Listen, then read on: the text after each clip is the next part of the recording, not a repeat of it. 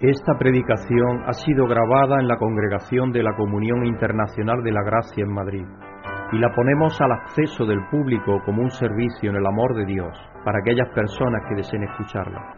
Pedimos que la palabra de Dios tome vida en tu corazón mientras escuche. Muy buenas tardes, hermano y hermana. Bienvenido a estar aquí en la presencia del Señor como congregación. Tenemos el micro hoy muy alto, yo creo, pero bueno. Así me da a mí la oportunidad de estar un poco más lejos, porque yo no quiero estar tampoco encima de Qué bueno que estáis todos bien, por lo que veo, gracias a Dios. Y vamos a dar gracias a Dios que nos tiene con bien y sabiendo cuánta gente está sufriendo en muchas partes del mundo a consecuencia de diferentes circunstancias.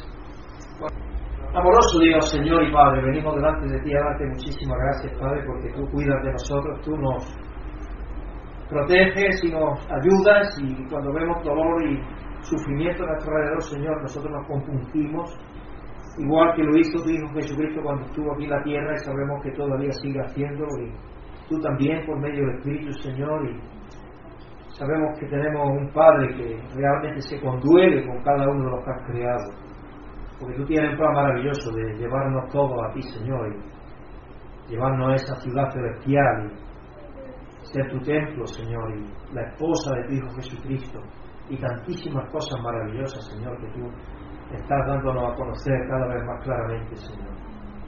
Te damos las gracias por tu poder y gloria, Señor, y te pedimos que nos ayudes a apreciar cada día más que eres todopoderoso y que estamos en las mejores manos que hay, que son las tuyas.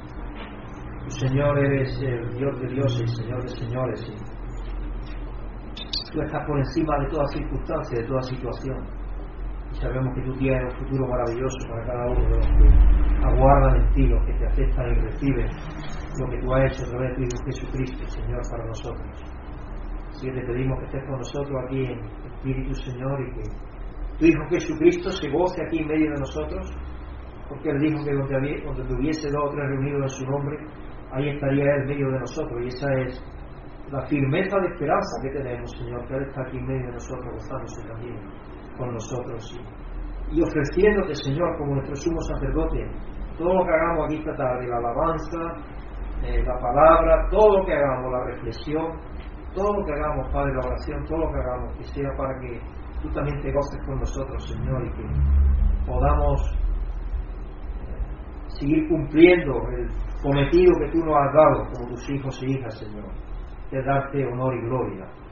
Y darte honor y gloria a nosotros somos glorificados también, Señor, y cumplimos, cumplimos aquello para lo cual fuimos creados y por lo tanto somos completos y nos sentimos bien y gozosos y alegres y felices. Porque el propósito que tú nos diste es, es, ese, es que, que sirvamos para rendirte gloria o no. No porque tú la necesites, somos nosotros los que lo necesitamos. Así te damos gracias, Padre, por tu palabra, que podamos indagar en ella esta tarde, te pedimos por tu Espíritu que nos guíe tanto en la palabra como en la alabanza, como en cualquier otra cosa en los pensamientos, porque mientras estamos recibiendo tu palabra, nuestra mente está pensando. Así que te pedimos, Padre, que tú abras nuestra mente y nuestro entendimiento por medio de tu Espíritu, para que podamos entender e internalizar aquello que aprendemos. Y tú nos das el deseo, el querer y el hacer, Señor, para que lo pongamos por obra. Dándote gracias por todo tu pueblo alrededor de la tierra, especialmente por aquellos que están en situaciones de peligro, de persecución, de zonas donde hay todavía hambre, injusticia, mucha violencia, Señor, en esta tierra, pidiéndote que venga cuanto antes la plenitud de tu reino con el retorno de tu Hijo Jesucristo, por medio del cual y a través del cual te damos las gracias y te pedimos esto. Amén. Vamos a ir a Apocalipsis hoy, como vamos a estar hablando de Apocalipsis. Vamos a ir a Apocalipsis 1, versículo 1 al 6.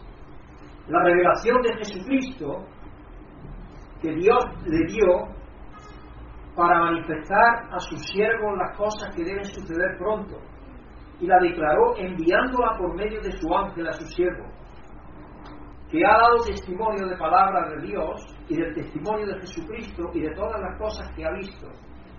Y el aventurado el que lee y los que oyen la palabra de esta profecía y guardan las cosas en ella escritas, porque el tiempo está cerca. Juan a las siete iglesias que están en Asia, gracia y paz a vosotros del que es, el que era y el que ha de venir, y de los siete espíritus que están delante de su trono. y de Jesucristo el testigo fiel, el primogénito de los muertos, el soberano de los reyes de la tierra, al que nos amó y nos lavó de nuestros pecados con su sangre, y nos hizo reyes y sacerdotes para Dios, su Padre. A Él sea la gloria, el imperio, por los siglos de los siglos. Amén. Es la revelación de Jesucristo que Dios Padre le dio para dar a conocer a sus siervos. Sí, principalmente el libro de Apocalipsis lo que hace es hablar más claramente todavía de quién es Jesucristo y qué es lo que ha llevado a cabo, qué es lo que está llevando a cabo. Es revelar es dar a conocer. Y Dios el Padre es el que da esa revelación de Jesucristo. La revelación de Jesucristo que Dios Padre le dio para dar a conocer a sus siervos las cosas que deben suceder pronto. Claro, para Dios sabemos que un año es como un día y, un día como mil años. Entonces el tiempo para Dios es muy relativo. Él vive la eternidad, por lo tanto el tiempo a Él no lo afecta, a nosotros sí. Y es con esa óptica que quizás está recibiendo. Pero muchas de estas cosas que Apocalipsis señala empezaron a cumplirse bien pronto. Porque como expliqué ahí, hay tres posibilidades por lo menos de, indicaciones de cuándo se escribió el libro. Porque generalmente hasta ahora se ha creído que el libro se escribió alrededor del año 95 después de Cristo, generalmente. Pero hay una nueva corriente de bastantes eruditos ahora ya que están más a favor del año 65 por ahí, antes de la destrucción del templo. Y entonces muchas de las cosas a las cuales se puede referir Apocalipsis es precisamente acerca de la crisis tremenda que hubo con la destrucción del templo también. Y otras cosas, y proyectado al futuro también, indiscutiblemente.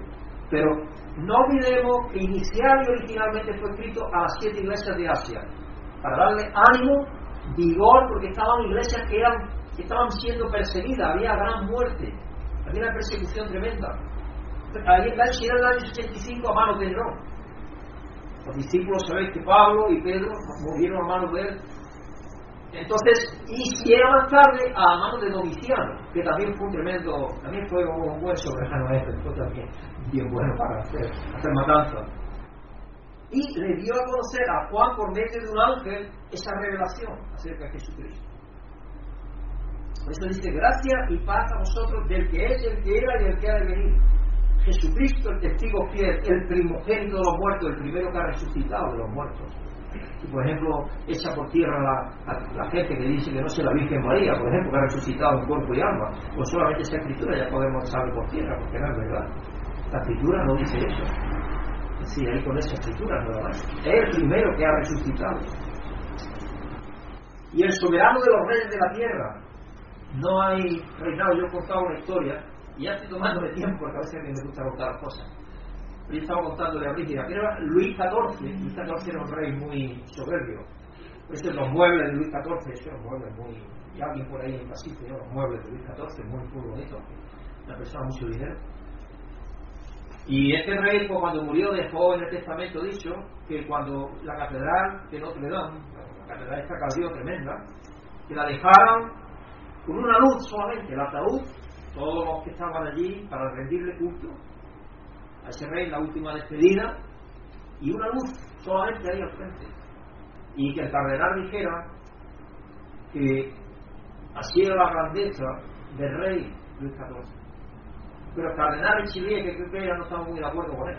Entonces, ¿sabéis lo que hizo? Cuando estaba así, un poco agachó la cabeza, lo que hizo fue con los dedos, apagó la luz. Y dice, solamente hay soberano Dios y ahora ahí acertó. Ahí acertó. Porque él quería ser grande después de muerte, el rey, ¿no? Y por eso dejó toda esa parafernalia, ¿no? De cómo quería que fuese el de iglesia. Así por eso dice aquí, soberano de los reyes de la tierra. Los, reyes de la tierra, en comparación a Jesucristo, no son nada, él quita con reyes, cuando quiere. Al que nos amó y nos lavó de nuestros pecados con su sangre y está viendo de la perspectiva de la crucifixión, si os dais cuenta, nos lavó y nos y se sacrificó por nosotros en la cruz. Está hablando con esa perspectiva en este pasaje. Y nos hizo reyes y sacerdotes para Dios, su Padre. Cuando Él nos atrajo, Él tiene un propósito para nosotros, y el propósito es que seamos reyes y sacerdotes. Y de eso vamos a ver un poco. ¿Por qué reyes y sacerdotes? Especialmente sacerdotes Nos dice que la revelación procede del Padre sobre Jesucristo y a continuación nos dice lo que Dios nos ha dado. El amor, el perdón y lo que nos ha hecho Jesucristo, reyes y sacerdotes de Dios. Su y nuestro Padre. Y eso nada más indica que la intención de la carta es animar, motivar, fortalecer a una iglesia que estaba atravesando por un periodo muy difícil de persecución. Así que a nuestro Dios unitrino sea alabanza por los siglos de los siglos. Amén. Vamos a dar gracias a Dios porque nos ha dado conocer lo que nos ha dado y nos ha hecho ser en Jesucristo. Yo no me cansaré de repetir eso porque es que tenemos que darle gracias cada día a Dios por ello. Lo que nos ha dado y lo que nos ha hecho ser. Porque Él nos ha dado ya eso gratuitamente y Él espera que ahora estemos caminando hacia eso que Él nos ha dado, hacia aquello que Él nos ha concedido. Gracias, Padre, porque tú eres maravilloso. Eres maravilloso, Señor. Tú nos dejas en tu palabra el plan que tú tienes desde hace la fundación del mundo para nosotros, que es llevarte a ti, Señor, para que tengamos relación y comunión contigo por toda la eternidad. Sabemos que no hay ni nunca habrá mejor lugar que estar, Señor, a tu lado, siendo iluminado por la faz de tu rostro, Señor, y recibiendo tu sabiduría y tu bondad y tu belleza, Señor, reflexionando lo que tú has hecho lo que tú eres, Señor. Así que te damos las gracias, Padre, por lo que nos has dado a través de tu Jesucristo y por lo que nos ha hecho ser en Él. Y por darnos la fuerza y la capacidad y el vigor y el deseo de caminar hacia aquello que tú nos has dado ya, Señor.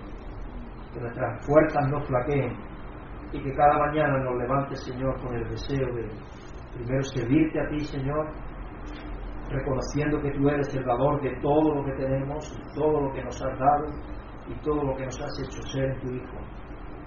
Y acordándonos de todos los que nos rodean, porque tú quieres que seamos reyes y sacerdotes para aquellos que viven a nuestro alrededor, Señor. Así que te damos las gracias, Padre, por ello y te lo pedimos en el nombre glorioso y santo de nuestro Señor Jesucristo y hermano mayor. Amén. Amén. Bueno, gracias hermanos por la ofrenda que recogimos el primer día del, del mini espiritual para que como iglesia podamos seguir participando en la obra que Jesucristo está haciendo para el Padre, aquí en España por medio de nuestra comunión, de la Comunidad Internacional de la Gracia, y la ofrenda fue de 535 euros. Así que muchas gracias a todos hermanos los que hicimos posible esa ofrenda. Vamos a compartir alguna historia de humor un coche que se salta un semáforo en rojo y lo para la policía. ¡Alto! Se ha saltado un semáforo en rojo, no se ha dado cuenta. Tengo que ponerle una multa. Dígame su nombre. Consergio. Aristide Cortés Mendigue de Uro Menga Zampalberria Mendiagorriz Dizu de Guruchaga Goitotaga a lo que el policía dice, bueno, rojo, rojo tampoco estaba. Era más bien ámbar. Anda, siga, siga, por favor. Porque si tenía que escribir ese nombre, pues imaginaron, ¿no? Ahí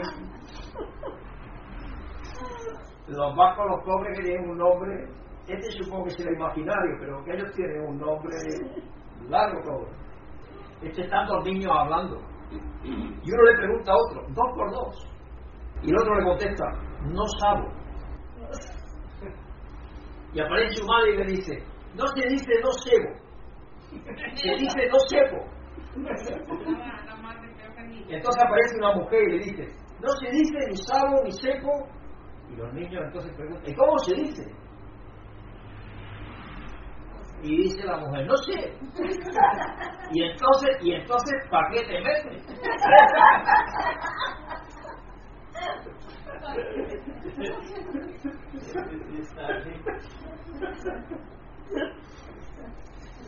Estos eran dos locos que estaban planificando escaparse del manicomio, los loquitos, estaban tratando de escaparse. Y dice uno de ellos, si hay pared y la pared es baja, saltaremos por encima, ¿vale? Y entonces dice, vale, Si la pared es muy alta, y había uno, como siempre hay uno más inteligente que el otro, claro. Igual que pasa con el gordo y el flaco, no es todo aspecto. Dice, si la pared es muy, muy alta, pues cavamos un hoyo por debajo y nos escapamos. ¿Entendido? Entendido, dice el otro. Y van a escaparse. A las tres horas vuelven muy tristes, con la cabeza agachas, y hay otro loco que le pregunta, oye, ¿no os ibais a escapar? Y dice, sí, pero no se podía porque no había pared.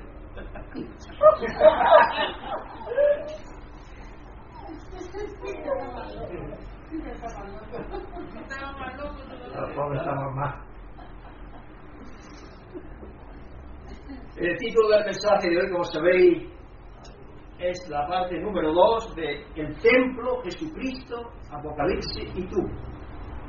Y por supuesto no pretendemos, yo no pretendo de ninguna de las maneras, como he dicho, coger todo Apocalipsis. Estoy solamente centrándome en eso, el templo, Jesucristo y nosotros ahí un poco.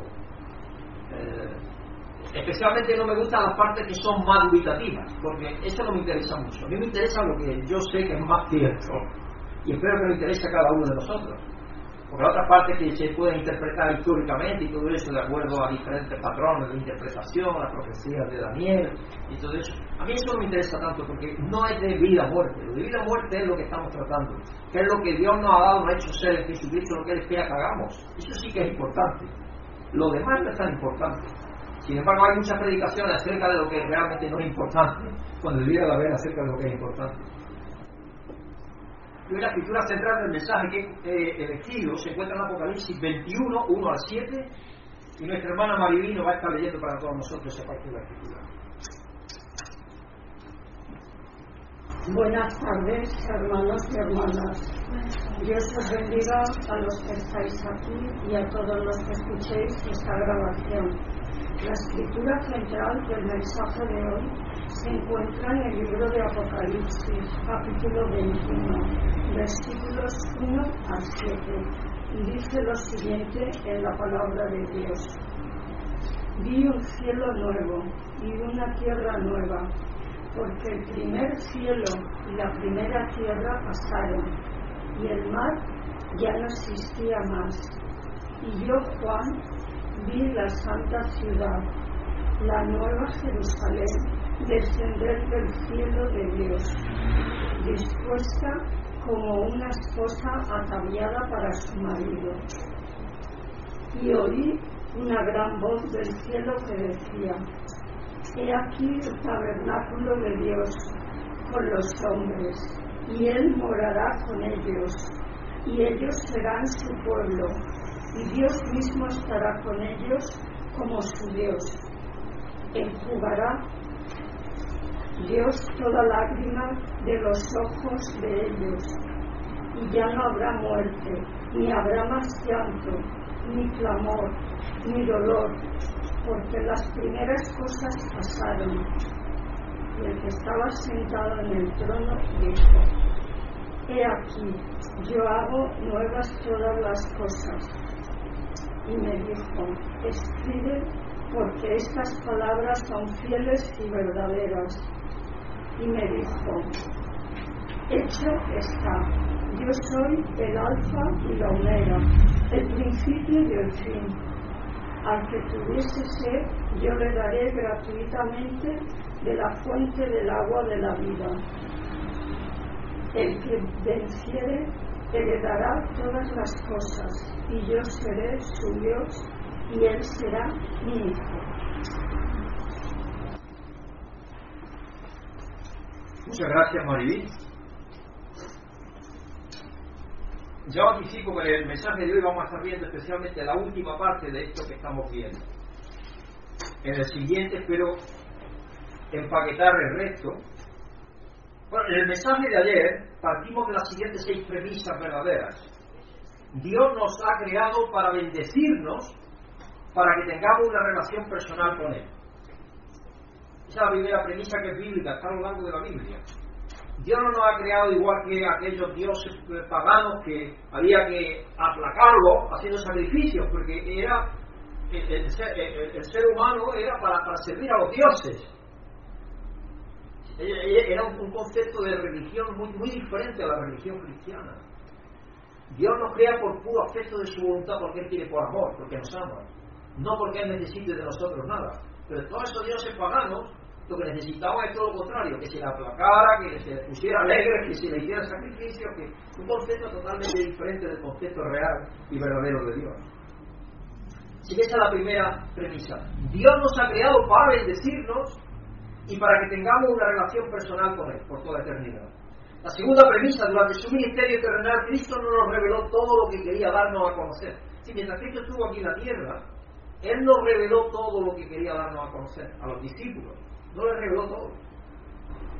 Aquellos apóstoles originales, sino que lo hizo por medio del Espíritu Santo. Y sabe que hay una escritura que está muy clara ahí, es Juan 16, del 12 al 15, donde dijo, tengo muchas cosas que deciros, pero todavía no soy capaz de sobrellevarlas.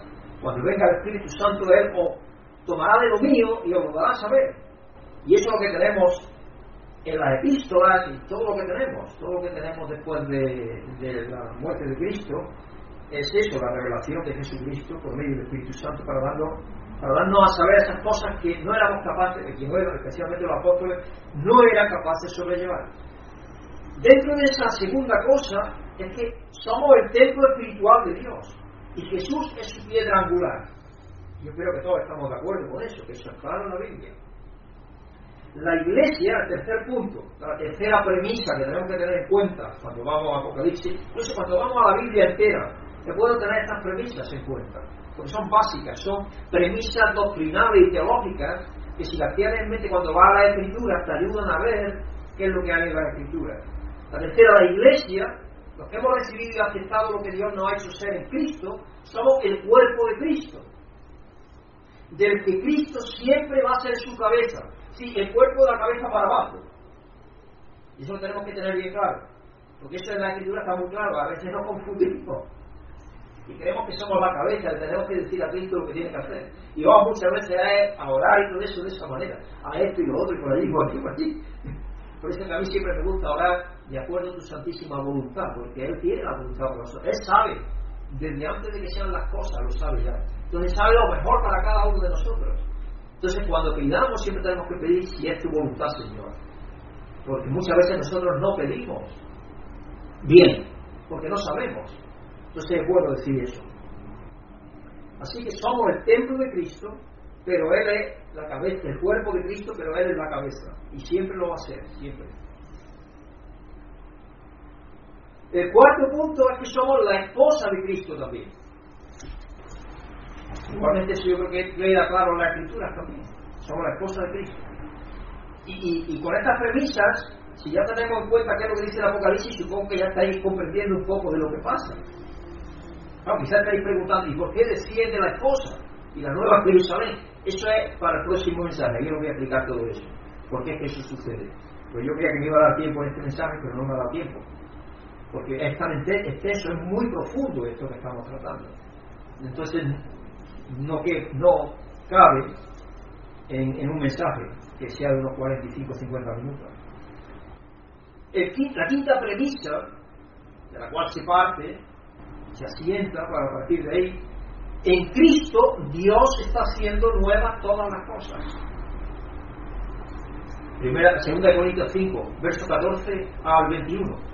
Esta escritura es básica en ese concepto, pero muchísimos más lugares que aquí, yo digo, y luego Apocalipsis por supuesto dice, es aquí yo hago todas las cosas. Pero hay otras, en el Antiguo Testamento también. Entonces lo que estoy repasando de lo que vimos para conectar ahora con lo de hoy. En la sexta premisa en Cristo somos la Jerusalén celestial y la Israel espiritual. Porque dice, no son israelitas aquellos que son circuncidados, sino los que son en el corazón, y eso es a través de Jesucristo.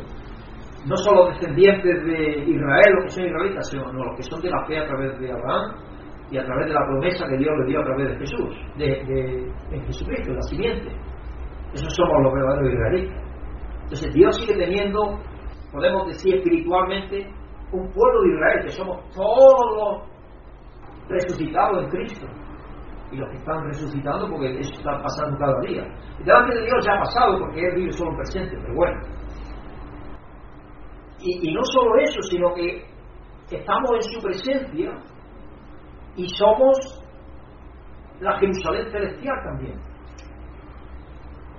Y aquella, aquella, aquella escritura que se refiere, que la referiré también el último día, pero en, hebreo, donde dice, dirá que no había acercado a la montaña que se podía palpar, aquella que había relámpago y fuego y cosas tremendas. No, no, había acercado a la congregación de los santos, eso es justo a través de la sangre de Jesucristo. Ahí donde Dios nos ha acercado. Esa es la Jerusalén celestial, la Israel espiritual.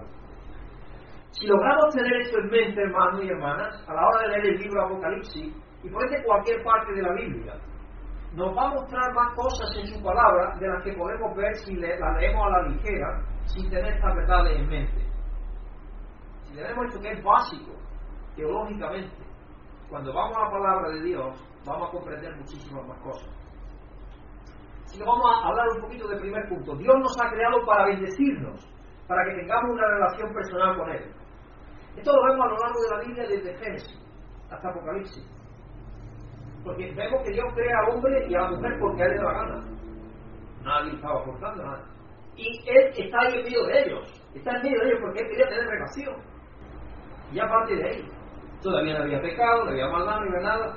Entonces Dios caminaba, dice, eso simbólicamente decía pintar el jardín. Porque vemos un jardín al final y un jardín al principio. Si dais cuenta, la Biblia termina casi igual como empieza.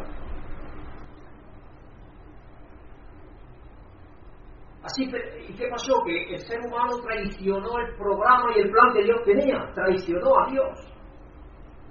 Dejó de ser fiel a Dios, de no creerle, de no creerle. No se fió de Dios, no se fió. Eso es ser infiel. Pero Dios nunca cesó en el proyecto de llevar esa realidad a cabo. Él persistió en esa realidad. ¿Qué es lo que vemos aquí en Apocalipsis? La consumación de esa realidad en Apocalipsis 21, 3 al 7. Y oí una gran voz del cielo que decía, hay aquí el tabernáculo de Dios con los hombres. Porque la idea que ellos tenían, el tabernáculo de reunión, de, de cuando Él los sacó de Egipto, y estuvieron 435 años, uh, estuvieron en esclavitud, perdón, en Egipto, y luego 40 años pagando en el desierto. Y él le construyó que construyeran el tabernáculo de acuerdo a las dimensiones y ideas que él quería que lo dieran. Como un símbolo y ejemplo de que Dios moraba, su presencia de Dios estaba ahí con ellos. Aquella columna de fuego, aquella columna de, nube, que era la Shekinah de Dios, a la cual se referían los hebreos. Y él morará con ellos, y ellos serán su pueblo, y está hablando de cara al futuro que es ya. Es ya. Porque eso es lo que quiero que comprendamos, que eso ya está pasando. Eso pasó desde la muerte de Jesucristo en adelante, ya estaba pasando. De que Cristo resucitó, ya estaba pasando eso prácticamente. Y ellos serán su pueblo y Dios mismo estará con ellos como su Dios. Ahí va a poner la parte más futuro. Sí, mezcla la parte real ya, ya pero no todavía. Esa tensión está en la escritura, ¿sabéis? Ya pero no todavía en plenitud. Ya pero no todavía en plenitud. El que venciere heredará todas las cosas, y yo seré su Dios y él será mi hijo. Sí, que Jesucristo vino encarnado, el Hijo de Dios vino encarnado y nos dio a conocer al Padre, y nos dice no solo eso, sino que la asombrosa y sobrecogedora verdad de que Dios viene a morar en nosotros. La relación de Dios era de lado. Incluso allí en el jardín de Edén, él no estaba dentro de los seres humanos aquello. Él estaba viviendo a su lado, era como un amigo que estaba a su lado. Toda la relación de Dios con el pueblo de Israel era idéntica, era de lado, era de tener relación, igual que nosotros nos chocamos los codos, pues así estaba, podemos decir, Dios chocándose los codos con el pueblo de Israel. Pero es que cuando Cristo viene, es lo que quiere llevar a la plenitud esa relación, y es venir a vivir a nosotros. Por eso vamos a leer en Juan, en Juan 14, Juan 14, verso 18 al 23. Jesucristo nos dice, no os dejaré huérfanos, ahí estaba diciéndose a los discípulos, no dejaré huérfanos, vendré a vosotros. Todavía un poco y el mundo no me verá más, pero vosotros me veréis porque yo vivo, vosotros también viviréis. En aquel día vosotros conoceréis que yo estoy en mi Padre y vosotros en mí y en vosotros. Está hablando de la comunión que tiene Dios, que tiene Jesucristo con el Padre y nosotros también de Jesucristo igualmente con el Padre, porque a esa relación a la que nos quiere llevar. Y eso nos ha llevado ya. El que tiene mis mandamientos y los guarda, sabemos qué mandamientos son. Porque no podemos leer ahí los diez mandamientos, no es lo que ponéis. Los mandamientos de Jesucristo son amar a Dios sobre todas las cosas y al prójimo como a ti mismo. Son los mandamientos de Dios. Yo le amaré y me manifestaré a él. Entonces le dijo Judas, no el Iscariote, Señor, ¿cómo es que te manifestará a nosotros y no al mundo? ¿Qué estaba haciendo aquí Judas? Sencillamente Judas Tadeo viene aquí con una pregunta capciosa que decimos. Así que Jesús no le contestó a eso siquiera, porque era una mera, mera especulación lo que estaba preguntando. ¿Qué tiene eso que ver con lo que Cristo le estaba diciendo? Él estaba hablando de relación y sin embargo él estaba diciendo, ¿cuándo te manifestará al mundo? Y si es que eso no tiene sentido con lo que está Cristo. A, nosotros a veces somos así también. A veces somos así. No sé si que queremos tirar balones fuera o, o, no nos interesa lo que estás hablando o lo que sea. Entonces desviamos la conversación haciendo una pregunta que no tiene sentido. Entonces Jesucristo no le contesta. Así que Jesús no le contesta eso, porque lo que Judas estaba haciendo era echar balones fuera. ¿No hacemos nosotros lo mismo cuando queremos conocer los detalles secundarios de los tiempos y las sazones y las naciones involucradas al final de cuando eso se va absolutamente... Eso es absolutamente secundario. Se pierde horas y horas y horas de predicación y todo eso hablando acerca, especialmente en estos tiempos donde hay volcanes y terremotos y todo eso. Yo que de vez en cuando escucho alguna predicación, muchas horas se gastan predicando acerca de esas cosas, que son imprecisas, porque hay muchísimas formas de interpretarlas, muchísimas.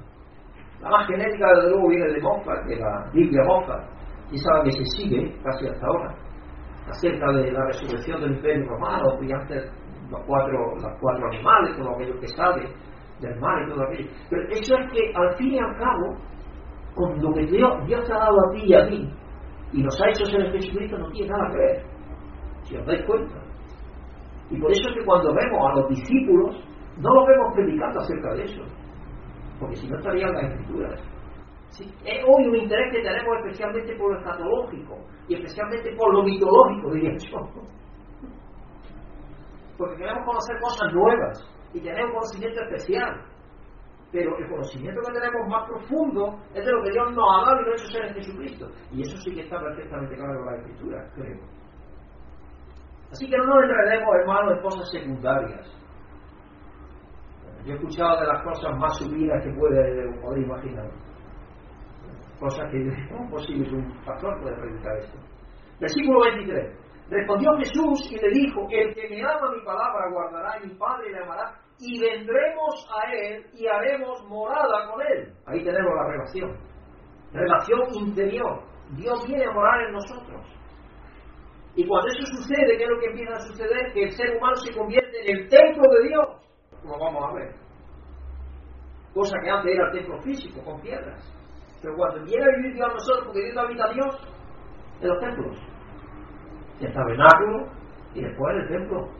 Y sigue viviendo en el templo, pero en un templo físico. La gente que, por ejemplo, habla de que se va a edificar, reedificar el templo, Jerusalén y todo eso, y que va a venir Dios. Yo no estoy de acuerdo con eso. Cristo va a venir a su templo. A su templo va a venir. Su templo somos todos nosotros. Porque siempre va a haber un templo, parte del templo siempre va a estar aquí la tierra, que somos los seres humanos cristianos que estén en la tierra viviendo. Y también viene ese templo, que está aquí. Pero no quiero adelantarme porque eso espero cubrirlo la semana próxima. Claro, fuera dentro de dos semanas, perdón. Así que hermanos, ¿qué mayor bendición espiritual podemos tener? Que Dios habite en nosotros y nos haya adoptado como sus hijos e hijas. Que, que seamos coherederos con Cristo. ¿Sí? Cuando uno piensa en eso, no hay valor que tú puedas tener porque la gente piensa en lotería, en tener diamantes, en no sé qué, en oro, en, que le toque la lotería. En que, no Eso no es nada en comparación a lo que Dios nos ha dado. Somos inmensamente ricos. Y a veces estamos con la cara larga por la mañana cuando nos levantamos cuando deberíamos de estar pensando en lo que Dios nos ha dado, que es inmenso y es para toda la eternidad. Porque al fin y al cabo, el que tiene riquezas en este mundo, que puede disfrutarlas? 60, 70 años, como mucho.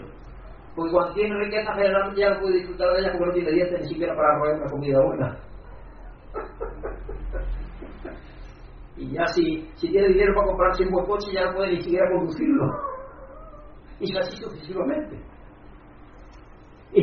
Y, si tiene más dinero todavía y tiene una casa y se la hace como la que tuvimos ayer, una casa con una escalera tremenda, el que estábamos diciendo, como las personas de aquí, alguna de ellas viejo, lo tiene más, porque para subir a esa casa, aquello, muchas escaleras.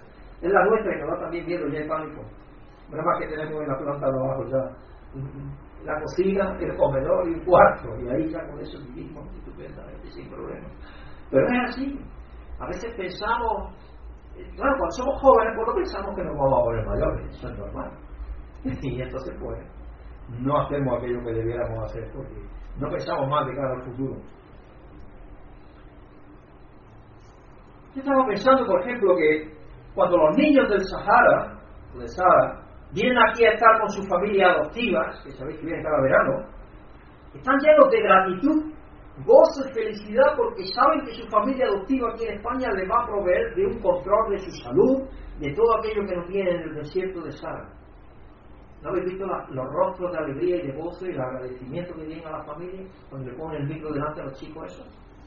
Y hasta aprenden el español bien rápido. Es curioso. Pero, ¿por qué nosotros no tenemos ese gozo y esa gratitud a nuestro Padre por habernos adoptado como sus hijos y sus hijas? Es algo en lo que tenemos que reflexionar. Quizás porque no pensamos en lo, en lo, en lo grande verdaderamente, pensamos en lo pequeño, pensamos solamente en cosas pequeñas, en lo que nos afecta hoy, en, que me duele un grano, que me dé esto, que tengo lo otro, que estoy gordo, que estoy flaco, que, o que se me caen los pelos, o que yo no sé qué. Y en cosas secundarias absolutamente. No pensamos, y, eso nos, nos llena la mente de, de, estar atados a eso. Es una palabra catalana, no embolica. Embolica liarnos en la mente, nos lían la mente. Como sabéis tú de cinco años en Cataluña también. El catalán a veces me viene a la cabeza también. Eso no nos pasa a veces, cuando nos levantamos, muchas veces nos levantamos malhumorados y todo, porque a una doncella no nos sale bien. Como que tenemos que ir a trabajar. Y bueno, trabajo está bien, qué bueno que lo tenemos. Segundo punto. Entonces, ha quedado claro que Dios viene a morar en nosotros y es una bendición. Dios nos ha bendecido más de lo que nosotros podemos pensar o pedir. Es una escritura que está en Efesios 3.20, si queréis mirarla. Por medio del poder que habita en nosotros, que el Espíritu Santo, Dios nos ha dado más de lo que podemos pedir o pensar. Es que la segunda cosa, durante su ministerio terrenal, Cristo no reveló todo lo que quería darnos a conocer. Eso lo hizo con los apóstoles originales por medio del Espíritu Santo.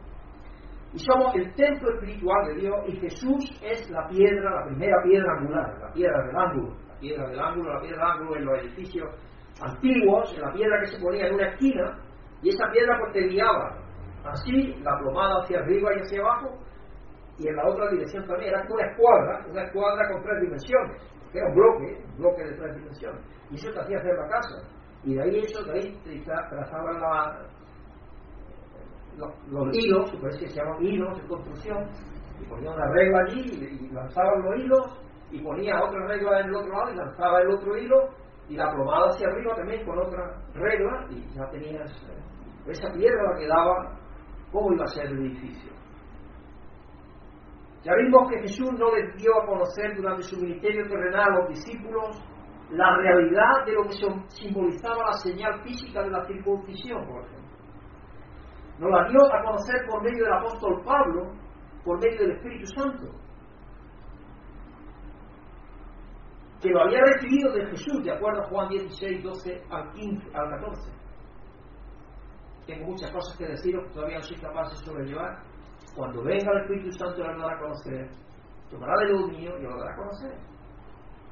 Sí, todavía los discípulos tenían el Espíritu Santo en ellos, por lo tanto eran capaces de quitarse de la cabeza la circuncisión. ¿Por qué? Porque la circuncisión era la señal indiscutible de que tú eras para el pueblo de Israel, que eras de Israel o no. Cualquiera que quisiera ser parte del pueblo de Israel tenía que circuncidarse. De hecho, Pablo, después de conocer que ya no era necesario ni nada, manda circuncidarse a Timoteo creo que es, porque Timoteo era de madre judía pero de padre gentil y no estaba, iba a Jerusalén, en Jerusalén, yo no sé qué es lo que pasaba, pero parece que cuando llegaban allí a Jerusalén al templo, llegaban y decían, pantalón de abajo, ¿cómo? no, no es así. Es que la circuncisión se hacía en el medio de la comunidad judía. Y entonces era una cosa pública, podemos decir casi.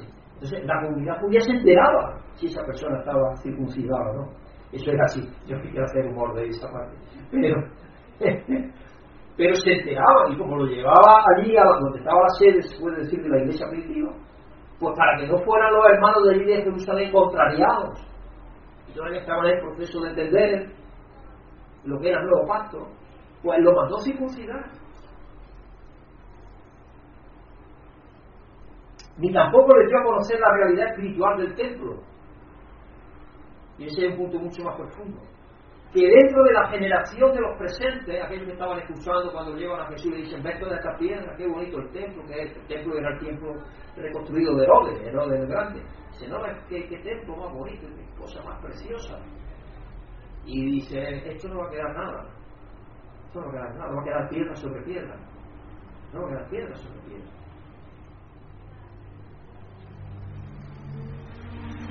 Y él dijo, dentro de la generación de los presentes sería expuesta claramente por la destrucción del templo, dando a conocer que la realidad espiritual del templo era lo que persistía, era lo importante, que el templo físico, igual que el tabernáculo, era solamente sombra de la realidad espiritual. Sombra. Eso era algo físico, temporal, que tenía un propósito, pero era sombra de lo verdadero. Y el templo él permitió que fuera destruido en el año 70 por las tropas de General Tito. Pero fue anunciada la realidad espiritual del templo en el Antiguo Testamento. Claro que sí, de muchas formas. El tabernáculo de reunión, luego del primer templo, Ah, me preguntaba alguien antes de nosotros porque dijimos que habíamos llevado uvas para la boda de Larissa y Vinicius y las pusimos en una fuente muy bonita, allí donde estaba la parte donde íbamos a tener la escritura, estaban abiertas y, eh, y había como una mesa, yo estaba detrás de esa mesa y ellos estaban delante ahí, muy bonito eso, muy bonito se quedó. Y yo expliqué por qué estaban las uvas puestas, porque yo pensé, digo, como no han podido venir cuando nosotros hemos traído uva a vosotros, digo, vamos a verlo, le llevamos uva, porque sabes que yo quiero igual, yo quiero igual a los que estáis aquí que los que no vienen. Y así tenemos que ser cuidados, tenemos que ser así de esa manera, y veremos cambios. Y entonces yo digo, pues le voy a llevar unas uvas, y las vamos a poner así en una bandejita o algo que es bonita, como símbolo de la abundancia, eso es lo que es. Me preguntaba Isabel, la uva. La uva es símbolo de la abundancia porque cuando Dios mandó a los espías, trajeron aquellos ramos de uva inmensos que eran. Y ya cuando hizo, cuando hizo el templo, el templo más fijo, mandó grabar, cuando ya tenían madera y todo eso en la madera, mandó grabar vides con ramos de uvas, en recordatorio de eso, de que Dios les proveyó uvas y todo eso cuando invadieron la tierra prometida. De todo eso viene y son símbolo de la abundancia y provisión de Dios. Eso es, símbolo de la abundancia y la provisión de Dios. Y, y también son símbolos de, de, de, Israel, de Judá y de Israel, claro. También Jesucristo tiene parábolas acerca de eso. Así que la, la vid tiene un símbolo muy, muy, muy bonito. Jesucristo mismo también asemeja una parábola. Que el Padre es eh, y el, el, el, el vendimiador, o el, que la, la poda, el podador, y Él es el tronco, y nosotros somos los sarmientos, y que, y que si nosotros no echamos uvas, si no echamos fruto nos corta para que seamos más frutos. Y eso es indiscutible con la vid pasa eso. Como tú una vid no la, no la podes bien podar todos los años, al final se pierde, no te echa uvas. Es así, te echa una uva muy chiquitita, muy chiquitita, muy chiquitita. Hay gente que cree que no debe podarla, yo no sé por qué, porque tiene miedo. No, no, la hay que cortarle para que dé fruto. Así que estaba en realidad, era una sombra de la realidad que iba a venir. El mensaje repetido de Dios es que quería habitar en medio de su pueblo. Y habitaba en el templo. Fijaos en Malaquía lo que profetizó. Malaquía 3. Este es el pueblo de Dios. Ese es el pueblo de Dios, parte del pueblo de Dios. Somos nosotros en la pasada Navidad o en la anterior. Pues no, en la pasada no tuvimos en la anterior. El grupito que había aquí. Eh, muy bonito, ¿no? Fuimos treinta y tantos, me parece. Treinta y tantos todavía, sí, o algo así. Estaban reunidos, estaban todos. Fijaos lo que Malaquías profetizó en Malaquías 3.1. He aquí yo envío a mi mensajero, Juan el Bautista. ¿Estamos de acuerdo? El cual preparará el camino delante de mí. Y vendrá súbitamente a su templo el Señor a quien vosotros buscáis y el ángel del pacto a quien deseáis vosotros. He aquí ha dicho el Señor de los ejércitos. El Hijo de Dios se encarnó súbitamente y vino sin apenas sin que apenas lo reconocieron. ¿Quién lo reconoció? Ana y Simón. Los pastores porque se le aparecieron los ángeles y no tampoco. Y los gentiles que vinieron, los sabios que vinieron, no Lo único que se dieron cuenta que el Hijo de Dios estaba en la tierra y se había encarnado. Vino súbitamente, sin, sin darse a conocer, súbitamente de pronto y sin, sin mostrarse, sin, sin hacer alarancas. Y así vino.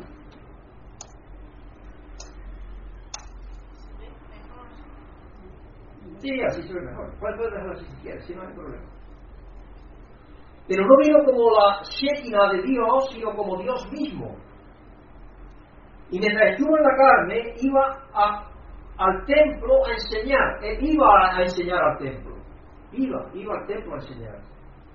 Pero más aún, como mostró al permitir la destrucción del templo, en aquel, es aquel sistema de cosas físicas para servir a Dios había llegado a su fin. Cuando Él permite que el templo sea destruido, dice, acabado es. El antiguo pacto podemos decir que ha quedado totalmente abolido. No hay nada, ni rastro ni raíz de rama del antiguo pacto. Porque todo ha sido hecho nuevo.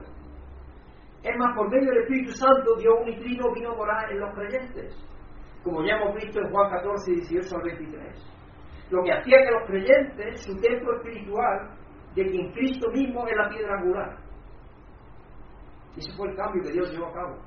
De ser un templo de piedra, vino a vivir en nosotros. Cuando Cristo viene a vivir en nosotros, nosotros somos piedra en el templo espiritual de Dios, estamos hablando espiritualmente, y Cristo es la piedra del ángulo de ese edificio espiritual que es el templo. Algo que sucedió es que el velo se rompió. El velo del templo se, rasgara de arriba abajo a la muerte de Jesús, indicaba que el acceso a Dios quedaba abierto por la sangre preciosa de Jesucristo en su carne. Quedó abierto para todos. Cosa que en todo el pasado era a través del sumo sacerdote, una vez solamente en el año, y no sin antes hacer expiación por sí mismo, y unos lavatorios y unas cosas, unos ritos tremendos, y llevar la sangre de un macho cabrío que representaba a Cristo dentro del propiciatorio de la gracia, porque si no morían. Porque estaban dentro de, lo que era, lo que se consideraba que era el asiento de la santidad de Dios. Estaban aquellas arca y los dos querubines, ahí se supone que estaba el asiento de la. Era una representación de eso, nada más, de lo que es espiritual.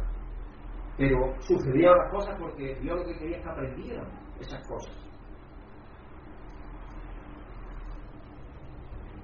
en Mateo 27, 51. He aquí el velo del templo se rasgó en dos, de arriba abajo. Y la tierra tembló y las rocas se partieron. Algunos de los sacerdotes y escribas se acordaron de lo que Jesús había dicho. En Mateo 26, 61 al 62.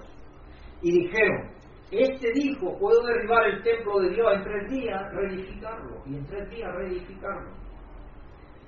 Versículo 62. Y levantándose el sumo sacerdote le dijo, ¿no responden nada? ¿Qué testifican estos contra ti? Porque venían diciendo, estos, esto han dicho que tú has dicho del templo que es lo más santo que tenemos, porque esa es la visión que tenía el pueblo de Israel. Y hasta el día de hoy, el muro occidental que van a hacer la oración, incluso para ellos es uno de los lugares más santos. Y solamente es donde se supone que estaba el templo, encima de esa explanada, donde está ahora el domo de la roca y la mezquita al-Aqsa, y Lígida yo hemos estado varias veces allí. Ahí donde se supone que estaba el templo. Y para ello, esas esa rocas son rocas masivas, son unos pedruscos tremendos, de metro y medio por metro de profundo. Esas rocas, yo no sé cómo las mueven ahí, pero es tremenda esa roca. Y ahí viendo la roca donde meten las oraciones, que hace la gente, los judíos hacen oraciones y ahí meten las oraciones, porque creen que ahí donde Dios está más cerca de ellos, porque era donde había estado la seguridad de Dios. Eso es lo que ellos creen.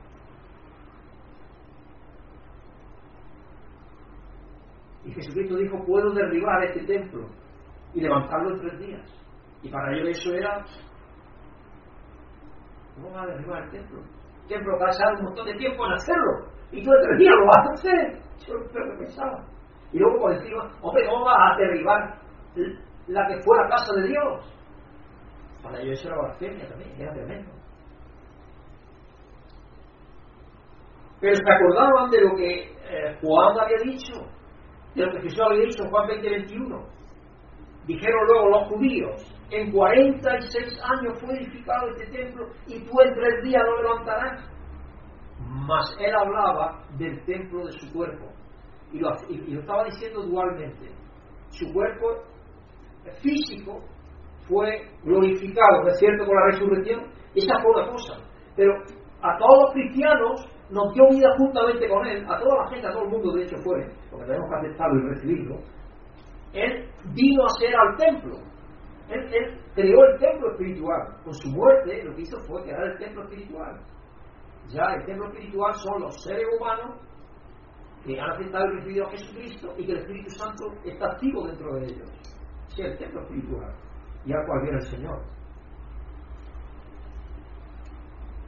Ayer vimos que somos las piedras vivas en el templo de Dios. Eso lo vimos ayer. Siendo Jesús la piedra angular del mismo. De esto no se puede, no puede haber duda, ya que queda claramente reflejado en las enseñanzas de Jesús. Fijaos en Efesios 2, Efesios 2, verso 20 y 22. Edificado sobre el fundamento de los apóstoles y profetas, porque ahí el templo está edificado sobre esas enseñanzas. Los apóstoles y profetas. Y fijaos que es más importante, los apóstoles que los profetas. Los apóstoles estuvieron directamente siendo enseñados por Jesucristo. Edificados sobre el fundamento de los apóstoles y profetas, siendo la principal piedra del ángulo Jesucristo mismo, en que todo edificio, bien coordinado, va creciendo, es algo progresivo que se está llevando a cabo, porque Dios está llamando a personas a aceptarle a Él como su Salvador, Señor y Maestro, cada día. Entonces eso va creciendo. Va creciendo para ser un templo santo en el Señor. Y también nosotros vamos creciendo porque vamos dejando atrás lo que nos sobra también en ese sentido. Tiene los dos sentidos. Muchas de las cosas que hay escritas tienen dos sentidos. Va creciendo el número de gente también, porque más gente se convierte a aceptar a Dios, más gente es activada una piedra viva de Dios para llevar a cabo la labor que Él quiere que llevemos como sacerdote y rey en su templo. Versículo 22, en quien vosotros también sois juntamente edificados, y está hablando los gentiles de Efesios desde una óptica judía, a quien vosotros gentiles también sois juntamente edificados para morada de Dios en el Espíritu, para que Dios more en vosotros a través del Espíritu. ¿Cómo se está llevando a cabo esto? La edificación del templo de Dios, que al mismo tiempo es el cuerpo de Cristo, con Él como cabeza. Apocalipsis 3.12. Apocalipsis 3.12 dice, al que venciere, está diciendo al que venciere, al que venciere. ¿Cómo vencemos? Sabemos que la única forma de vencer es aceptando y recibiendo aquello que Dios nos dio y nos hizo ser en Cristo Jesús. Porque en Cristo somos más que victoriosos, dijo el apóstol Pablo. Por lo tanto, es aceptando y recibiendo la victoria de Jesucristo sobre el pecado y la muerte que nosotros somos, vencemos. Nosotros no vencemos porque peleamos contra el pecado y estamos ahí ayunando y nos damos latigazos y nos ponemos en cuarentena y estamos en oración continua y tenemos el santo velatorio de la noche y yo no sé qué y lo otro y tantas cosas que el ser humano inventa eh, tratando de ganarse el favor de Dios. Pero eso no es lo que la Escritura nos dice. Nosotros somos vencedores en Cristo. Cristo nos ha dado la victoria. Amén. Él nos ha dado la victoria. Nosotros no podemos lograrla. Nosotros solamente podemos recibirla y aceptarla. Y ahora empezar a vivir por medio del Espíritu Santo que vive en nosotros hacia aquello que nos ha hecho ser y nos ha dado. Eso es lo que estamos tratando de hacer cada día. Vivir más y más conforme a la imagen de su Hijo. Pero si él, no, si él no nos diera eso, nosotros no podríamos levantar ni siquiera el vuelo. ni siquiera el vuelo. Recuerdo aquellos primeros artefactos que hicieron para tratar de volar. Y, lo hacían de madera y solamente levantaban un poquillo y hacían ¡pum! y se, caían y se tiraban destrozados. Y luego ya lo levantaban y lo tiraban desde lo alto de un, un terrapleno. Y los tíos igual, es que se colocaban y hacían ¡fum! y otra vez. Luego ya lo colocaban en una torre y ¡fum! otra vez abajo. Y me recuerda eso, porque no podemos, hasta que ya las, leyes de la física y todo eso los conocieron más. Y ya empezaron a pensar. ¿Y sabéis cómo fue? Estudiando los aves. A las aves se dieron cuenta de cómo era que, que tenían que tener las alas y moverlas un poco para que eso levantara. Y es una buena cuestión de la física. ¿Cómo puede levantar un avión de no sé cuántos miles de toneladas? Que bueno, que es Eso mi hijo lo ha estudiado, yo también estudié un poco. Se llama la ley de Venturis y todo eso que tiene que ver con los, los, gases. Porque la, velocidad que llevan los gases arriba la ala, la ala tiene una forma. ¿eh? Entonces, la velocidad del aire que pasa por encima de la ala es diferente de la que pasa por debajo. Y esa, esa diferencia es la que lo hace levantarse y sostenerse. Es increíble y la que lo propulsa es el motor. Pero que se sostenga es solo la forma de nada. Es curioso. Porque hay velocidad diferente arriba y abajo y eso crea ahí un vacío que que sostenga el avión en algo. Entonces nosotros, Dios nos sostiene, no solamente nos sostiene, que nos hace volar tremendamente, nos ha hecho volar como salvos, nos ha dado salvación plenamente y yo le haré columna en el templo de mi Dios. Es decir, no, al que venciere, yo le haré columna en el templo de mi Dios. Y nunca más saldrá de allí. Nunca más. Y escribiré sobre él el nombre de mi Dios y el nombre de la ciudad de mi Dios, la nueva Jerusalén, la cual desciende del cielo de mi Dios, y mi nombre nuevo. Y somos su templo que va creciendo paulatinamente a medida que Dios activa su Espíritu Santo en nosotros los seres humanos, con el llamado, el arrepentimiento, crecer en fe, aceptar lo que Dios nos ha dado y nos ha hecho ser en Jesucristo, manifestando públicamente el bautismo, aunque no siempre es una norma, como sabéis, genérica, es algo genérico, que si es así, sabéis, por ejemplo, el ladrón en la cruz no pasó por esos pasos, pasó por algunos, pero no por todos. Entonces Dios tiene sus formas. Pero para ser el templo de Dios hay varias condiciones que tienen que cumplirse que Dios more en nosotros y que seamos sacerdotes para ministrar a favor de su pueblo. Eso nos hace ser su ser el templo. Y ahora quiero, quiero uh, hablar de algo que es muy interesante y que pasamos por alto generalmente cuando leemos el Nuevo Testamento. Había una ceremonia en el Antiguo, en, realizada en el Antiguo Testamento y que miraba a la realidad espiritual del Nuevo Testamento, miraba hacia el futuro. Y era una, una ceremonia de recuerdo y de agradecimiento. Porque algo que le pasaba al pueblo de Israel, y que nos pasa a nosotros también, es que somos olvidadizos. Una de las palabras que más se repite en el Antiguo Testamento es no olvidéis, recordar. Era una ceremonia de acuerdo, de agradecimiento a Dios y de recuerdo. Los judíos hacían eso una vez al año y que procedía del Antiguo Testamento.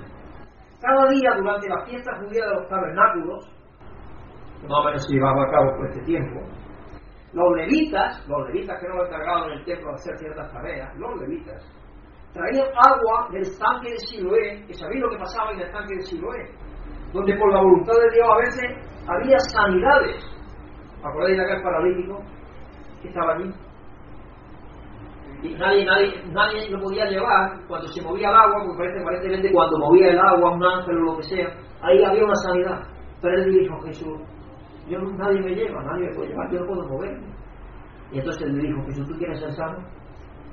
Porque aquí está más que el estante de Siloé, y más que aquí está el que hace eso posible, ¿no? entonces queda sano. Entonces, para que entendamos de dónde sacaba el agua, el agua la traía del estanque de Siloé,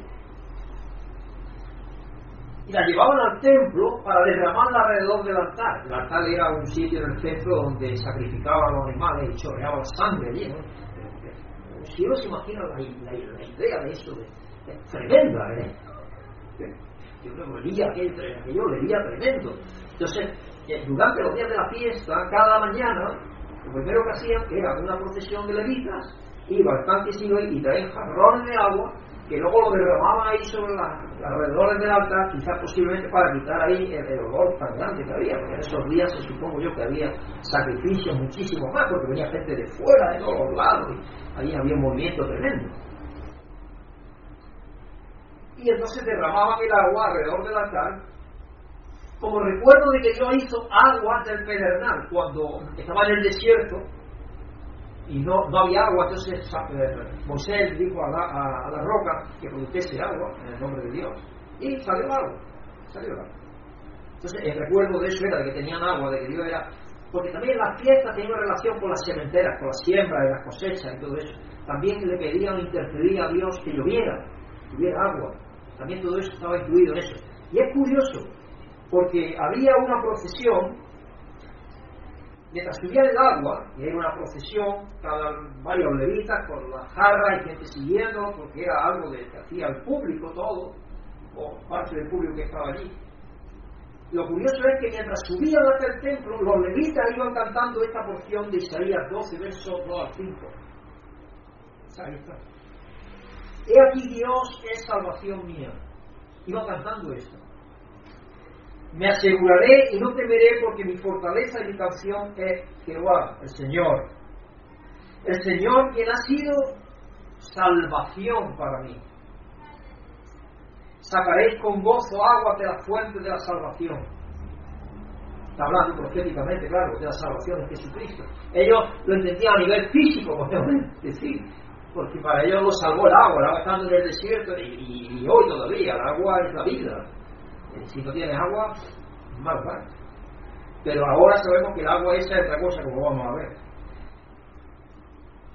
Sacaréis con gozo agua de la fuente de la salvación y diréis en aquel día, cantad al Señor, aclamad su nombre, haced célebres a los pueblos sus obras, porque el cometido que Dios le dio, que sirvieran como reyes y sacerdotes en servicio de la gente de fuera. Y diréis en aquel día, Cantad al Señor, aclamad su nombre, hacer célebre en los pueblos sus obras. Recordad que su nombre es engrandecido. Cantad salmos al Señor, porque ha hecho cosas magníficas. Se ha sabido esto por toda la tierra. Era la intención que Dios le dio a Israel. Y ellos se encerraron en sí mismos, crearon el templo, un montón de palacios, de, de, muros, y lo que sabemos que hicieron.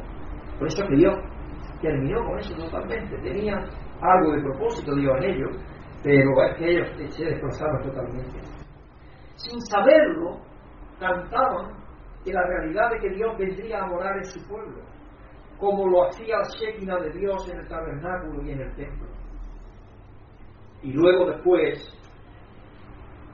Jesús lo refería a esto, un poco más adelante. Fijaos lo que Jesús dijo un poquito más adelante acerca de esto, qué maravilloso cuando uno enlaza estas cosas unas con las otras, te das cuenta de cómo Jesús estaba hablándole de cosas que ellos deberían de entender, porque leían cada, cada sábado, cada sábado la sinagoga, las escrituras.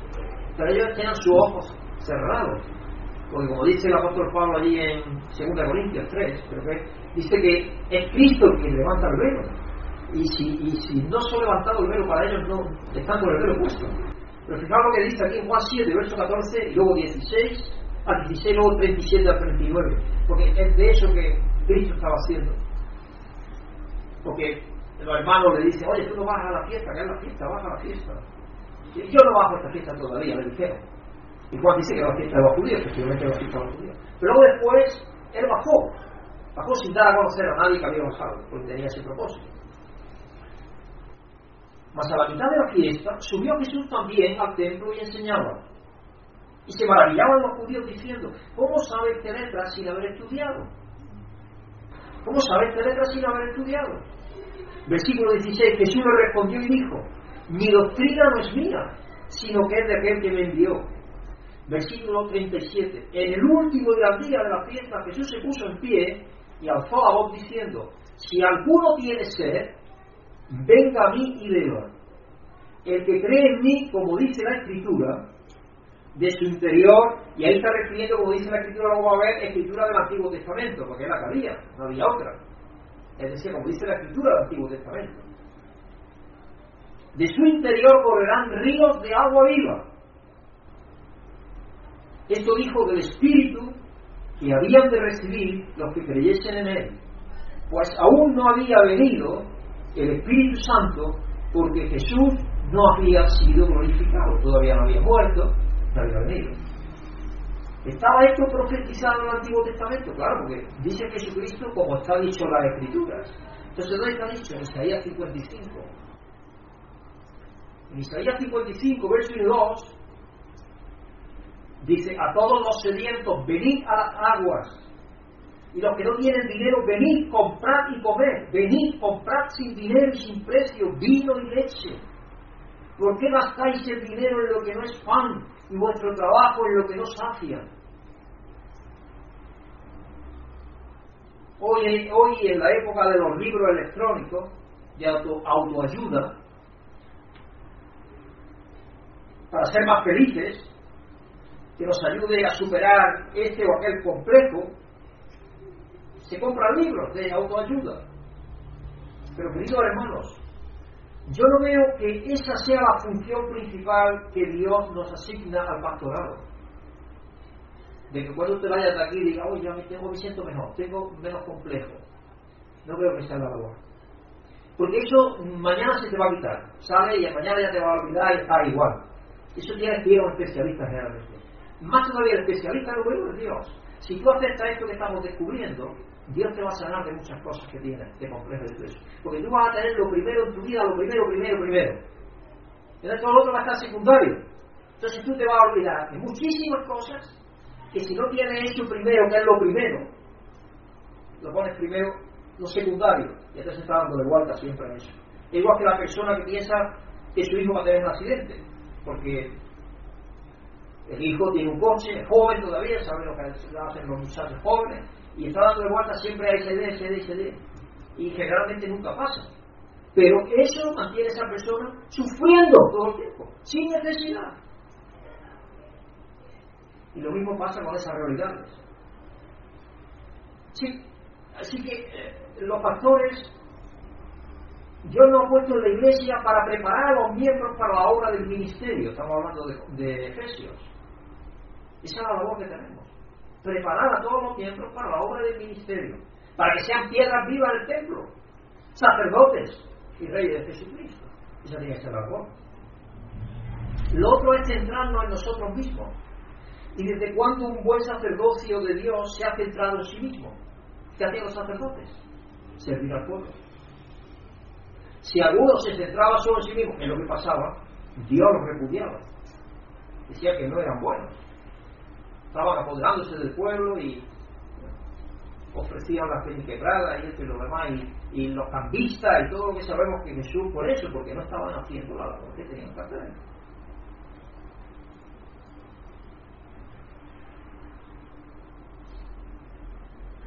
Y vosotros sois reyes y sacerdotes de Dios para ministrar, servir a su pueblo para que Él haga posible que de su interior salgan ríos de agua viva que rieguen las mentes y los corazones del desierto espiritual en el que más y más que nunca se ha convertido este mundo. Este mundo necesita esa agua viva más que nunca antes. Especialmente aquí en Occidente, estamos alejados de Dios. Y esto es un desierto seco, es un sequedad, espiritualmente hablando, estamos hablando. Así eh, seguimos leyendo en Isaías, dice, a todos los sedientos, venid a las aguas siendo el Espíritu Santo, y los que no tienen dinero, venid, comprad y comer, pero sin dinero, es decir, es venir gratis, lo está diciendo, no necesitáis dinero. Venid, comprad sin dinero y sin precio, vino y leche. ¿Por qué gastáis el dinero en lo que no es pan? Jesús es el pan de vida. Y Él se da a nosotros sin dinero. Y vuestro trabajo en lo que no sacia. ¿Por qué gastáis vuestro trabajo en lo que no sacia? Jesús le dijo eso mismo a la mujer samaritana a la vera del pozo de Jacob. ¿Sabéis cuando allí llegó la mujer samaritana?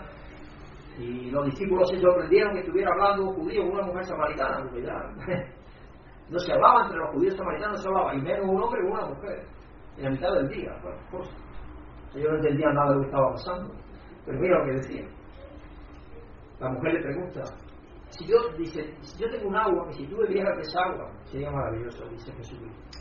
Y entonces ella dice, le dice a Jesucristo, cualquiera que bebiere de esta agua, que yo puedo darte, cualquiera que bebiere de esta agua, de esta agua del pozo, volverá a tener sed. De esta agua volverá a tener sed. Mas el que bebiere del agua que yo le daré, no tendrá sed jamás sino que el agua que yo le daré será en él una fuente de agua que salte para vida eterna. ¿Veis la imagen de nuevo? Y esta es antes que la anterior, de hecho, está antes, esto pasó primero. Pero es que la quise poner así en esa situación porque creo que ilumina lo que estamos hablando.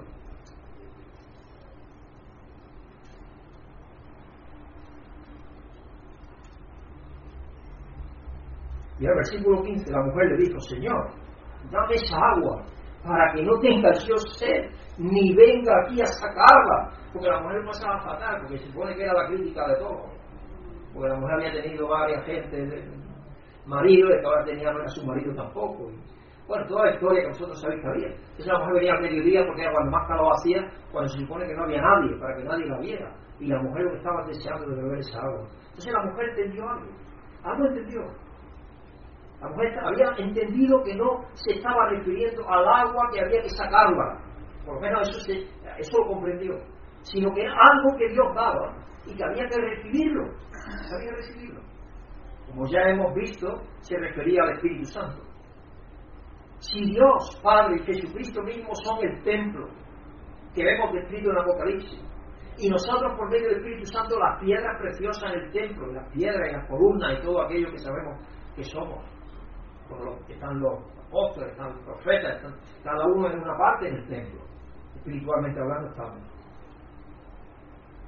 ¿Qué puede ser el río de aguas que sale de debajo del trono para bendición de las naciones? ¿Y desde cuándo han estado brotando esas aguas? Vamos a ir a la Nueva Jerusalén. Estamos acabando ya hoy, creo. Sí, no nos queda mucho. En Apocalipsis 21, verso 9b al 12. Vino entonces a mí uno de los siete ángeles y me dijo, este es Juan recibiendo visión. Ven acá y yo te mostraré a la desposada, la esposa del Cordero. Ya sabemos, estamos leyendo, ¿no? ¿Quién es la esposa del Cordero? La iglesia, ya lo sabemos eso, eso ya, ya hemos tocado como permisa. Y me llevó en el espíritu a un monte grande y alto, y me mostró la gran ciudad, la santa Jerusalén, la Jerusalén celestial, que descendía del cielo de Dios el último día aprenderemos por qué desciende del cielo de Dios. Teniendo la gloria de Dios, ha sido glorificada.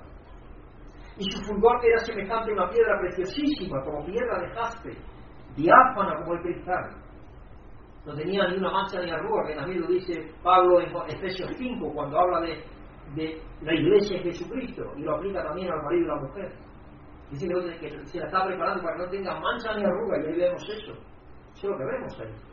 Una iglesia que está transparente, que no hay nada oculto, todo está ya limpio. Una piedra de jaspe diáfana como el cristal.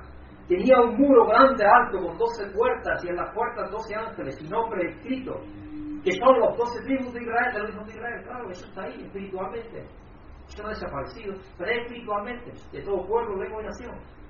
Yo no sé a Dios a quién nos asignará qué tribu, eso no lo sé, pero lo cierto es que eso persiste, pero no se refiere al pueblo de Israel, se refiere a todos los redimidos que van a ser asignados a cada una de las doce tribus, de acuerdo a Dios. ¿Por qué? Porque somos el Israel espiritual, somos el Israel espiritual de Dios, por medio de la fe.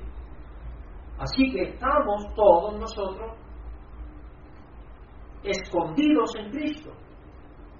Y recordáis allí de Colosense, la escritura de Colosense. Estamos escondidos en Cristo, en Dios.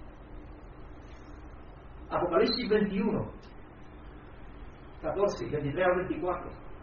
Y el muro de la ciudad tenía 12, 12 cimientos, y sobre ellos los 12 nombres de los 12 apóstoles del Cordero. Pero pensar que esto es algo espiritual, no es físico. Está describiendo la belleza, la gloria, el poder, la majestad.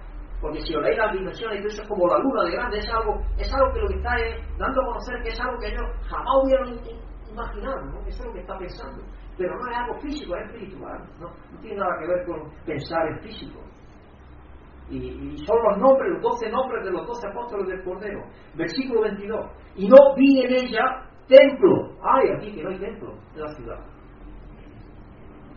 Porque el Señor Dios Todopoderoso es el templo de ella y el Cordero. La ciudad no tiene necesidad de sol ni de luna que brillen en ella. Y nosotros no hemos desaparecido, somos el templo, pero ¿en qué estamos? En Cristo. Si nos recordamos los estamos escondidos en Cristo, por lo tanto Cristo y Dios Padre, por el Espíritu Santo son el templo todo, pero nosotros estamos escondidos en ese templo también. Ahí estamos, en Cristo estamos. Somos el cuerpo de Cristo, por lo tanto ahí estamos, no desaparecidos, estamos nosotros ahí.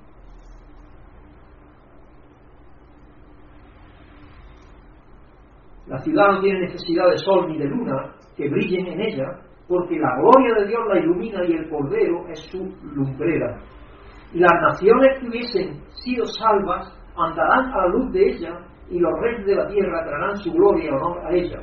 Imaginaros que si no hay sol, todo esto de, eh, las plantas, para que haya oxígeno y todas esas cosas, no se está refiriendo de cosas físicas. Pues entonces no, no podría existir eso. No, está hablando de cosas físicas, está hablando espirituales, cosas espirituales, todo son cosas espirituales. La Jerusalén celestial, el templo, todo eso es cuestión espiritual, no es nada físico. Y las naciones que hubieran sido salvas darán a luz de ellas, que son todos los que hayan sido aceptados y recibido lo que Cristo les haya dado. Apocalipsis 22, 1 y 2. Y luego del día 13 y el 17. me falta el 17 creo. Sí, falta el 17 creo. Después me mostró un río limpio de agua de vida, de agua de vida, resplandeciente como el cristal que sella, salía del trono de Dios y del Cordero. En medio de la calle de la ciudad y a uno y otro lado del río estaba el árbol de la vida, el árbol de la vida que produce doce frutos, dando cada mes un fruto, y la hoja del árbol eran para la sanidad de las naciones. El salmista, fijaos que el salmista, por eso he metido salmo ahí en medio, Salmo 1.3, que el otro día mencioné, fijaos lo que dice de nosotros, el hombre que teme a Dios, será como árbol plantado junto a la corriente de aguas. Será como árbol plantado en las corrientes de agua que da su fruto a su tiempo y su hoja no cae, y todo lo que hace prospera. Y versículo 10 de Apocalipsis, eh, de Apocalipsis 22. Y me dijo, no selles las palabras de la profecía de este libro, porque el tiempo está cerca. He aquí yo, yo vengo pronto, y mi galardón conmigo para recompensar a cada uno según sea su obra. Porque Dios sí que nos va a recompensar de acuerdo a lo que estemos haciendo pero no tiene nada que ver con la salvación. Todos vamos a ser salvos, pero la obra que hagamos va a definir qué responsabilidad igual vamos a tener. Versículo 13, yo soy el alfa y omega, el principio y el fin, el primogénito, el primero y el último, perdón. Y versículo 17, fijaos aquí qué curioso. Y el espíritu y la esposa, que somos la esposa la iglesia. Y el espíritu y la esposa dicen, ven. Y el que oye diga, ven y el que quiere ser venga, y el que quiera tome del agua de la vida gratuitamente. Así que yo concluyo de alguna manera, y lo digo de una manera que no es dogmática, que ese río del cual sale del trono de Dios, somos todos nosotros, es el fluir de Dios, el Espíritu Santo de Dios, fluyendo hacia afuera.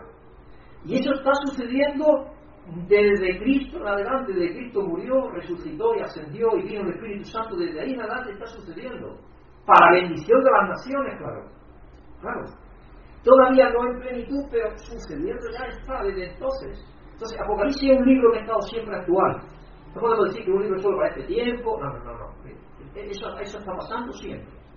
Desde Cristo en adelante, de la resurrección de Jesucristo, desde que vino el Espíritu Santo, la agua está fluyendo del templo, porque Dios se vale de nosotros. Porque dice, saltarán de ellos como agua, torrentes de agua, y eso el Espíritu Santo. El amor de Dios suelta de nosotros para bendecir a los que están a nuestro, alrededor. Y cuando eso sucede, ¿qué es lo que está haciendo? Estamos llevando a cabo la labor que llevan los sacerdotes a cabo. Por eso es que somos sacerdotes del templo de Dios.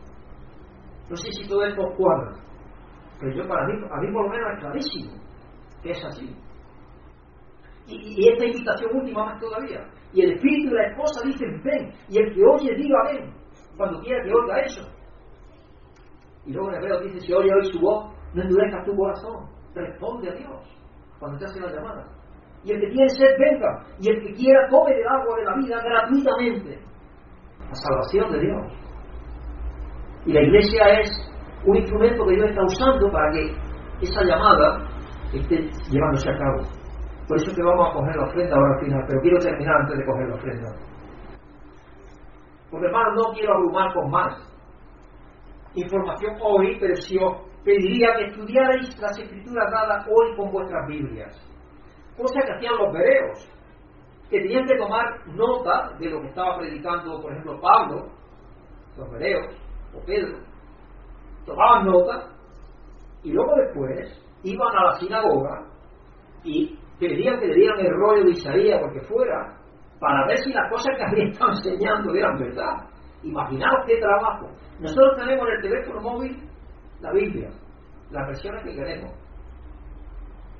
Tenemos la predicación de hoy, la pongo mañana, está colgada mañana, para que la volváis a escuchar lo que queréis. Nada más que ahí al botón y la paráis. Y dice, yo voy a ver esta escritura, a ver qué está aquí Pedro va hablando, a ver si es. Y reflexionéis sobre ella, y penséis sobre ella. Y tenían allí que pedir a los sacerdotes que le dieran el rollo y tener permiso para poder estudiarlo, y seguramente que lo hacían allí en la misma sinagoga, pero los rollos eran caros. Estaban escritos en pergamino, que ellos no era, era, era caro, era una cosa cara. No, no podían llevárselo así como así, no es como hoy tenemos la Biblia o no, no, eso le cabe. Así que nosotros hoy tenemos los mensajes completos al en infinidad de versiones de la Biblia en, en nuestros móviles ordenadores, tabletas, para poder repasar lo expuesto el domingo en la congregación.